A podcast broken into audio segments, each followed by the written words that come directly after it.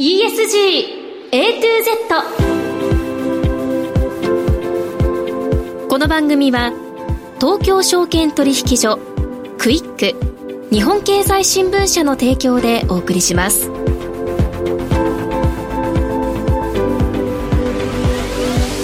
皆さんこんにちは滝口ゆりなです。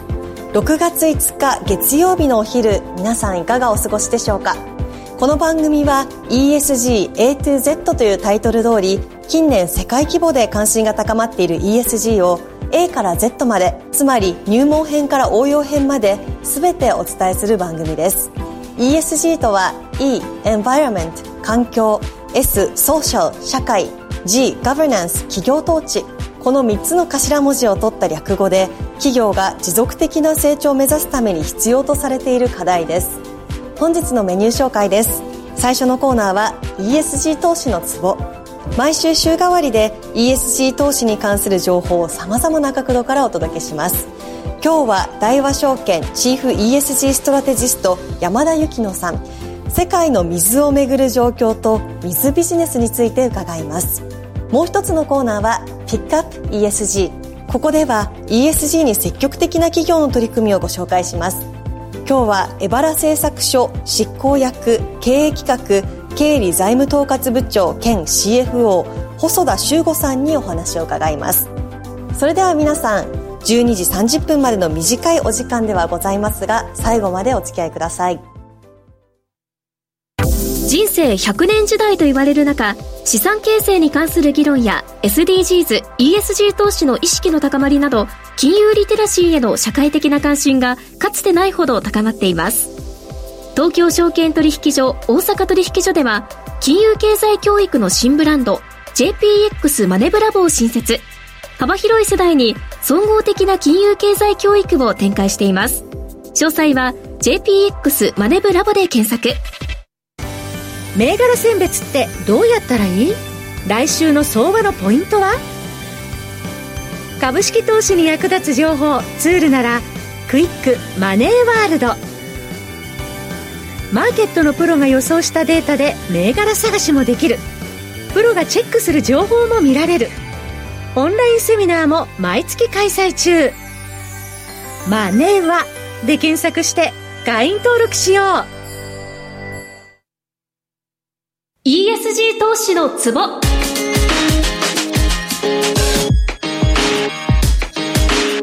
最初のコーナーは ESG 投資のツボ週替わりで ESG 投資に関する情報を様々な角度からお届けします。今日は大和証券チーフ ESG ストラテジスト山田幸乃さんにお越しいただきました。山田さんよろしくお願いします。よろしくお願いします。今日は世界の水をめぐる状況と水ビジネスについてお話を伺います。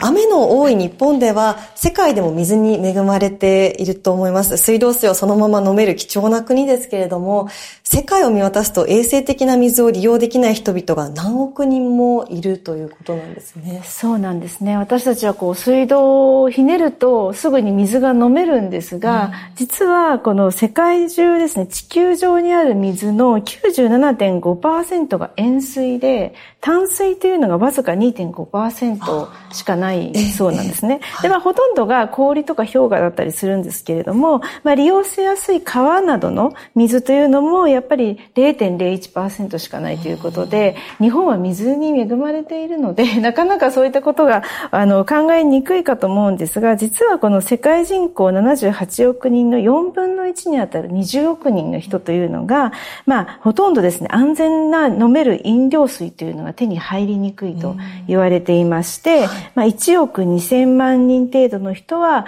川とか湖とかそういったところから直接水を飲んでいるということなんですね。はい、で、あの、さらに、まあ、こういった衛生的でない水というものも非常に多くなってますので、これでですね、あの、病気になって命を落とす5歳未満の子供というのが、まあ、1日あたり1000人にも上るというと、状況になってます。はい、はい3月には46年ぶりに国連水会議が開催されたと伺っていますが、この会議はどんな方々が参加して、どのようなことが話し合われたんでしょうか？そうですね。あの、こちらはですね、あの、ボランタリーにあの集まってきたというようなものなので、46年ぶりになってしまったんですが、まあ、ユネスコとか FAO とか、まあ、国際機関が、まあ、主体に集まってるんですが、実は世界からも名だたる企業が参加していまして、500以上の自主コミットメントが発表されています。で、中でも注目が集まったのが、グローバルコンパクトというような国際機関と、それからですね、世界の大手50社以上が共同でですね、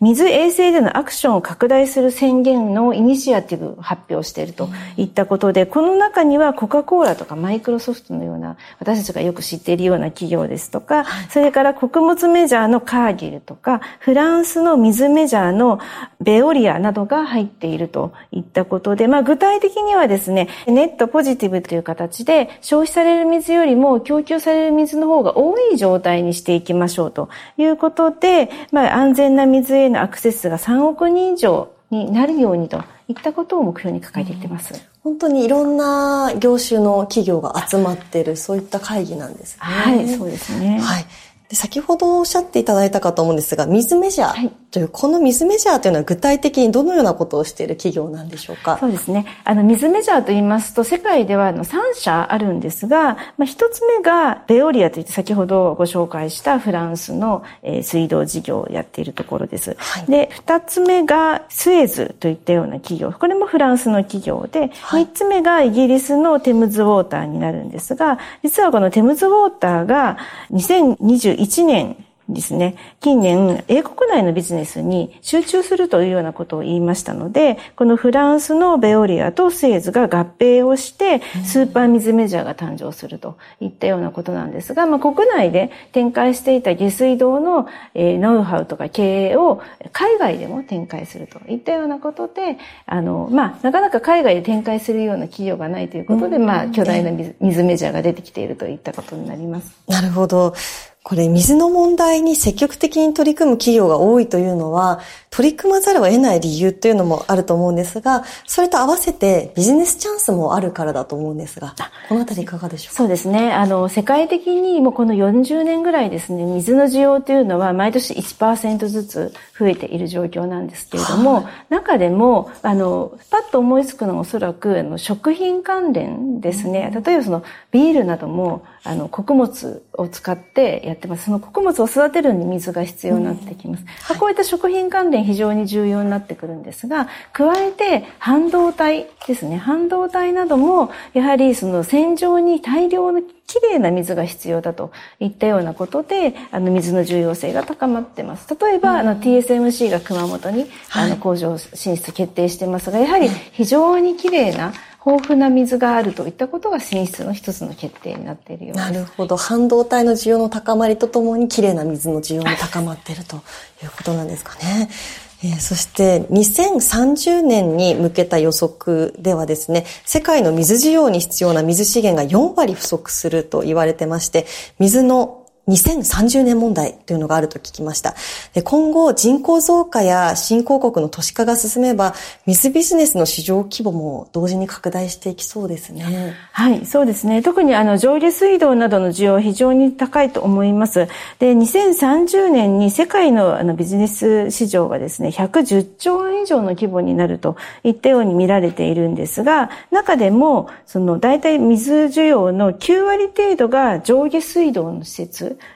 になりますが、これ2007年の32兆円規模から2025年74兆円規模ということで、まあ、倍以上に増えるという予測になっています。はい、でさらに、あの、地上規模は小さいんですが、えー、その他の技術として海水を淡水化する、あの、プラントですね。えー、それから、二つ目が工業用水や工業下水設備。で、三つ目が、再利用水というような分野があるんですけれども、これ全部合わせますと、2025年には2007年に約3倍以上にあの、伸びるということで、あの、通常の上下水道よりも早いピッチで拡大する市場ということが言われています。あの、日本ではどのような企業がどのような形で水ビジネスには関わってるんでしょうか？そうですね。あの、日本ではですね、あの、政府もかなり後押しをして、この海外進出というのをしているんですけれども、はい、水といえば、まあ、ポンプということで、ポンプですと、その、エバラ製作所がですね、ポンプ関連で優れた技術を持っています。で、あの、国内市場ではだいぶもう、あの、販売飽和してますので、海外に進出してまして、うん、まあ、グループ全体の売上の、まあ、6割程度海外といったような状況になってます。うんえー、で、またですね、えっ、ー、と、三浦工業に関してもポンプや水処理機械を製造している企業として名前が挙げられることになります。はい。で、それから水の再利用という形では栗田工業、ね、うん、で、栗田工業は施設や工場で使用された排水を回収して、あの、利用可能な水に変えるというような技術を持っています。先日ですね、欧州の水処理装置企業を買収しているということで、まあ、規模拡大、えー海外進出ということをやってます。はい、で、その他先ほどもちょっとご紹介した海水を淡水に変えるという技術、これ日本の企業非常に優れておりまして、はい、まあ、いくつか手掛けている企業あるんですが、今日ご紹介、あの、いくつかしますけれども、例えば日東電工ですとか、東レ日立製作所、まあ、このあたりっていうのが、この淡水化技術に非常に、えー、強みを持ってます。で、日東電工はやはりそのですね、あの、膜の技術が非常にいいということで、海水の淡水化プラントの基幹となる部材や分離膜を生産して、で、海外にも展開していると。で、東レなども、やはり同じような技術を持ってるんですが、例えば香港で初めて大型海水淡水プラントを、え、建造したり、インドでの水処理事業などを展開ということで、まあ、海外で展開しています。で、あの、注目されるのが日立製作所なんですが、もちろんその淡水化技術などを持っているんですけれども、あの、上下、あの、下水道技術に関しても、例えばマレーシアでプロジェクト展開ということを、まあ、今までの企業と同じような形でやってますが、加えてですね、あの、特にその、欧州ですとか、米国、日本などの先進市場では、もうだいぶこういった水の、あの、企業っていうのが飽和してきているといいますか、その、上下水道整ってきてますので、えー、そういった中で注目される実は、その、先端技術を融合したサービスを展開するといったことで、まあ、あの、ちょっと耳慣れていると思いますが、IoT とか AI とかビッグデータ、まあ、ここを使って、いかに、あの、産業排水処理などをやっていくのかといった先端の技術を融合したサービスを展開していくかといったソリューション提供の方にも入ってきています。で、この他に、あの、上下水道の設備などを展開している企業としましては、エバラ実業といったようなところも、あの、挙げられるかと思います。はい。水ビジネス、この、今までもいろいろ取り上げてきていただいた気候変動、この分野にも次ぐ投資テーマになりそうですね。はい、そうですね。やはり、あの、今、あの、EU などを中心に、環境関連、気候変動も重要ですし、生物多様性も重要です。それから、循環経済というところもあるんですが、その中に入る非常に重要なカテゴリーとして、水というのが、近年非常にま注目されています。で、やはりその、安全な飲料水があの手に入らないということももちろん重要ですし、それからあの工業用にも重要であるといったようなことで、えー、この G7 のサミットがあの広島で最近行われたと思いますが、その前に4月にですね、札幌で環境総会合が行われてまして、まあ、この中であのネットゼロと同じような形でその水に関しても注目していくといったようなことが共同声明に入っています。まあ、具体的にはですね、水関連生態系とその多様なサービスを保全したり、すべての人に安全な水のアクセスを供給したり、国境を越えた協力をしていきましょうといったようなことになっています。で、実は、あの、今の、まあ、地球環境長い目で見ても水ビジネスというのは非常に重要なんですが、このマーケット環境でも、この金利が上昇して、うん。まあ、少しその景気の見通しが不透明になってくるといった意味では、その水というのは、まあ、上下水道を中心になってきますと、その、えっ、ー、と、インフラ企業になってきますので、えー、まあ、ディフェンシブといったようなことでも、まあ、あの、注目のビジネスにはなってくるかなと思います。なるほど、わかりました。さあ、今日は世界の水をめぐる状況と水ビジネスについてお話を伺いました。山田さんどうもありがとうございました。ラジオは一方通行ではありません。パーソナリティと聞いているあなたの心が合わさって、その瞬間に合う心地の良い世界が作られています。あなたが気分を上げたい時やリラックスしたい時、ちょっと寂しい時やぼーっとしたい時など、その時の気持ちにぴったりな音や声を準備して、あなたをお待ちしています。ラジコは、どんな時も居心地の良い場所でありたい。聞く場所が家だって、移動中だって、海や山でも、あなたが耳を傾けるだけで、そこが一番の場所になるように。心が整えば、今日も明日も、きっといい日になる。さあ、心地の良い声を浴びていきましょう。世界を広げる音がある。ラジコ。ピックアップ ESG。ここからのコーナーは ESG に積極的な企業の取り組みを詳しく伺います。今日は、エバラ製作所執行役、経営企画、経理財務統括部長兼 CFO、細田修吾さんにお越しいただきました。細田さんよろしくお願いします。よろしくお願いします。エバラ製作所といえばポンプで有名ですけれども、創業は1912年、社会、産業インフラを支える機械メーカーとして様々な分野に領域を広げ、廃棄物処理プラントや半導体研磨装置などでも世界トップクラスの技術力をお持ちですよね。例えば、こんなところにエバラの技術が使われているという例がありましたら、いくつかご紹介いただけますでしょうか？当社の製品やサービスはですね、まあ実は日常、直接的にはあまり皆様の目に触れないようなところで、縁の下の力持ち的に社会や皆様の生活を支えているような、そんな役割をしているものが多いんです。はい。例えばですけど、ご家庭などに水をお届けするための給水用ポンプ、まあ、あの、建物の高層階なんかにある水道では、あの、まあ、ポンプがお水を届けるために必要なんですけど、まあ、その中の当社製品の日本国内シェアは大体3割強なんで、うんそういう意味では、まあ、えっと、わかりやすく言うと、水道の蛇口が3つあったら、その3つのうちの1つから出てくる水は、当社のポンプによって、えっと、運ばれているという、そういうような役立ち方をしているような、そんな会社と思っていただければと思います。なるほど。あとは、例えば台風や集中豪雨の時の洪水対策として用いられる薄い排水ポンプや、うん、まあ火災などの時の消火ポンプなどの、まあ人の命に関わるような、まあ災害対策設備、ゴミ焼却炉だとかですね、あと、まあ、下水処理設備なんかにも当社の製品が使われておりまして、まあ、皆様の生活の様々な局面でお役に立つようなインフラの提供をさせていただいております。はい、で、まあ一方で、その公共インフラと別の産業インフラという観点で申し上げますと、はい、例えば石油化学プラントだとか、まあ、発電所などに用いられる、まあ、ポンプやコンプレッサーなどの製品群においては、まあ、当社の製品が、まあ、重要な役割を果たしておりまして、その他の半導体製造プロセスにおいて不可欠な装置製品群を世界中のお客様に提供させていただいている、そんな会社でございます。なるほど。ポンプのエバラーと言われるように、創業の事業であるポンプについてはかなり高度な技術をお持ちなんですよね。そうですね。あの、おかげさまで創業の事業で100年以上の間、まあ、様々なポンプをお客様のもとに収めさせていただいてきております。例えば、中には特殊な用途で用いるようなポンプもございまして、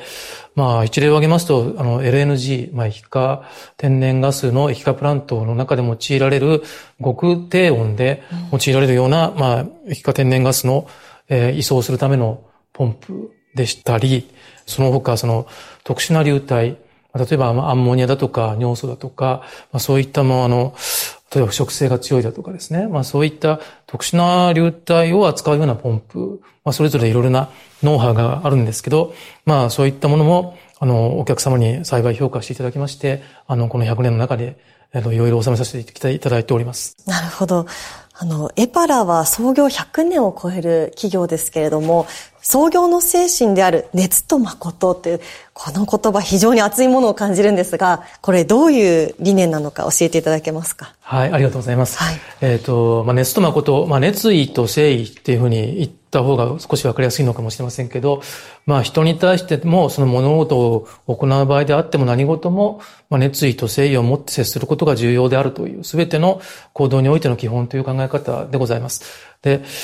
あの、私どもの創業者の畠山一世というものがおりまして、畠山の一世の、まあ、座右の銘だった言葉だったんですけど、この畠山一世は、まあ、茶道に通じた人物でございまして、はい、まあ、茶道の心得としての一期一会、一期一会という精神から、まあ、一回一回の人との接点や物事への取り組みを大事にするという文脈から、まあ、常に熱意と誠意を持って接することが重要と、そのように説いたものでございます。まあ、当社が事業活動を行う上での、まあ、当社らしさといいますか、前原らしさといいますか、そういったものの根幹として、まあ、代々脈々と受け継がれてきた、そんな概念でございます。なるほど。ではここから2030年に向けた長期ビジョン e ビジョン2030では技術で熱く世界を支えるをスローガンに5つのマテリアリティを掲げその解決を通じて企業価値を向上させて時価総額1兆円以上を目指すとされていらっしゃいますが他にも様々な成果目標を設けていらっしゃいますが e ビジョン2030のポイントを伺えますでしょうか？えっ、ー、と、今年の2月に e ビジョン2030のと、えっ、ー、と、その後の e プラン2025を開示させていただいたんですが、はい、あの、e ビジョン2030は、当社グループの2030、2030年におけるありたい姿を表したものでして、またそのありたい姿とその実現に向けた価値創造ストーリーをあの、表したビジョンでございます。はい。で、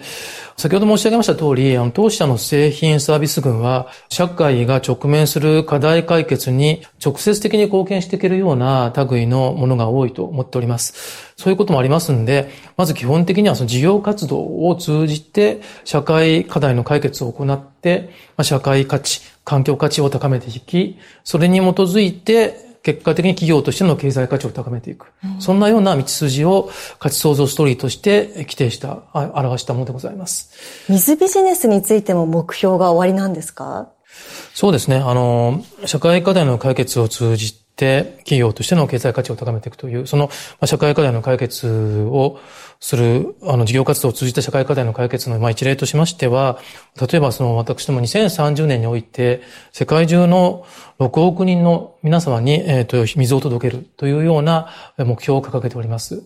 当社の標準ポンプ、先ほど申し上げました通り、あの、水道、の給水用に使われたりしておりますが、その私どもの標準ポンプの世界シェアを上げていくことによって、まあ、世界の皆様、まあ今、必ずしもあの全ての人々に、皆様にその衛生的な水がご提供されているわけじゃないという状況の中で、まあ少しでも私どものポンプのシェアを上げることによって、まあ安全安心な衛生的な水をお届けするようなことができるように、まあ、そのようなことを目標として6億人に水を届けるというような目標を掲げております。で、それらの活動の結果として、まあ、2030年には、まあ、時価総額1兆円を目標としたグローバルエクセレント企業として、あの、になっていたいというような、あの、思いを込めて作ったビジョンでございます。はい。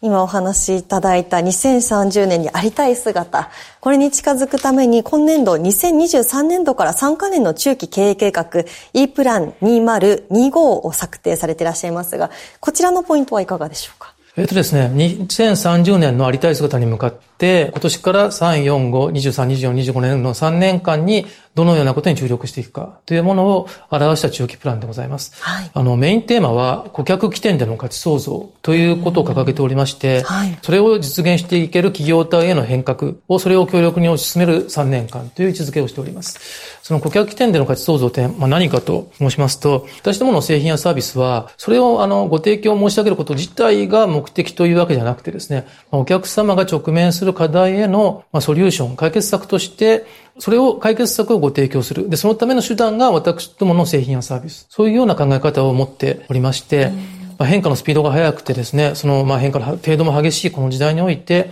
まあ、お客様が直面する課題も常に変わってくる中で、まあ、お客様に寄り添って、お客様があの最新の課題、まあ、直近でお客様が何を課題と思って、何を解決したいと思っているかをきちんと認識しつつですね、当社が有する様々な知見を持って解決策をご提供していく。うん、まあ、そして価値を提供していく企業体になっていくと。そのようなことを強力に推し進める3年間というのが、あの、こちらのポイントでございます。で、その実現に向けまして、まあ、組織も従来は、あの、製品中心の組織体だったんですけど、製品ではなくお客様側の方を向いた市場中心の組織体の方に組織再編を行いまして、この1月から新組織で動き始めています。なるほど。組織再編まで着手されてらっしゃるということですね。あの、ところで伺いたいんですが、昨今、東京証券取引所が PBR1 倍割れの企業に改善を促しているというの話題ですけれども、エバラは稼ぐ力を高めて、いち早く PBR1 倍超えを達成して、今も維持していらっしゃるというところで、これ背景にどのような努力があったのかというところを教えていただけますか？はい。えー、努力は50年ぐらい、あの、いろいろしてきたんですが、はい、私どもあの PBR は、あの、まあ、ROE と PER の掛け算に分解される中で、まずはあの本質的な稼ぐ力を高めて、ROE 側を改善することにここ10年ぐらい注力してきています。で、いくつかある事業の中で、まあ、稼ぐ力を、まあ、最大に高めるために、いろいろな施策を鋭意導入しまして、まあ、その結果として ROE を向上してきました。まあ、結果として、まあ、国内企業においては、まあ、比較的高水準と言えるぐらいのレベル感まで ROE が達成できているのが現状でございます。まあ、具体的に何をやったかと申しますと、はい、まあ10年以上前にはいくつかの不採算事業もございましたんで、まあいくつかの不採算事業から撤退をしたこと、それから撤退せずに残った事業においては、あの、あらゆる観点からのオペレーションの高度化、まあ、コストダウンを推進したりですね。あとは、まあ、受注時に、えっと、高採算案件の受注にフォーカスをしていくと、などといった施策を推し進めてきてまいりまして、あの、現在に至っております。えー、まあそういう会もございまして、あの、幸い現在残っている事業はどれも一定水準以上の稼ぐ力をまあ保持するに至っている状況でございます。まあ、そんな中で、あの、今後は、まあ、資本効率をより高めるために、あの、資本効率を考慮したメリハリのある投下資本配分を推し進めていくことで、まあ、さらなる稼ぐ力の改善を図っていくと、まあ、そういうステージにあるかなというふうに思っております。なるほど。不採算事業からの撤退という、その、まあ、引き算の経営っていうのはすごく難しいところなんじゃないかなとお察ししますが、あそこから本当にフォーカスされて進めてこられたというご努力伺いました。ありがとうございます。さて、今回はエバラ製作所が掲げる理念やビジョン、達成に向けての具体的な目標や取り組みについてお話を伺いました。次回は中期経営計画で歌っている高度な ESG 経営の実践に向けた取り組みを伺います。さあ、ここまでご出演いただきました、エバラ製作所執行役経営企画経理財務統括部長兼 CFO 細田修吾さんでした。細田さんありがとうございました。ありがとうございました。最近スマホで読むニュースの文字が見えづらいとお悩みの方、日経電子版なら大丈夫。文字の大きさと行間を調整できるから自分の見やすいサイズでニュースをスムーズにチェックできます。最新情報を快適にお届け。日経電子版。日経電子版をオフィスで使う。日経電子版4オフィス。仕事のための情報だからチームや組織での法人契約がおすすめです。日本経済新聞の確かな情報を PC やスマホで場所を選ばず自由に使える。日経電子版4オフィスで検索。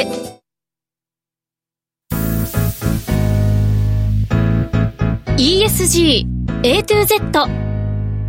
この番組は東京証券取引所クイック日本経済新聞社の提供でお送りしました。投資に関する最終決定はご自身の判断でなさいますようお願いします。ESG A to Z あっという間のエンディングです。今日の前半は大和証券チーフ ESG ストラテジスト山田幸乃さんに世界の水をめぐる状況と水ビジネスについて伺いました。そして後半ではエバラ製作所執行役経営企画経理財務統括部長兼 CFO 細田修吾さんにエバラ製作所が掲げる理念やビジョン達成に向けての具体的な目標や取り組みについて伺いました。今日の放送は皆さんの投資の参考になりましたでしょうか？ここまで滝口ゆりながお伝えいたしました。それでは皆さんありがとうございました。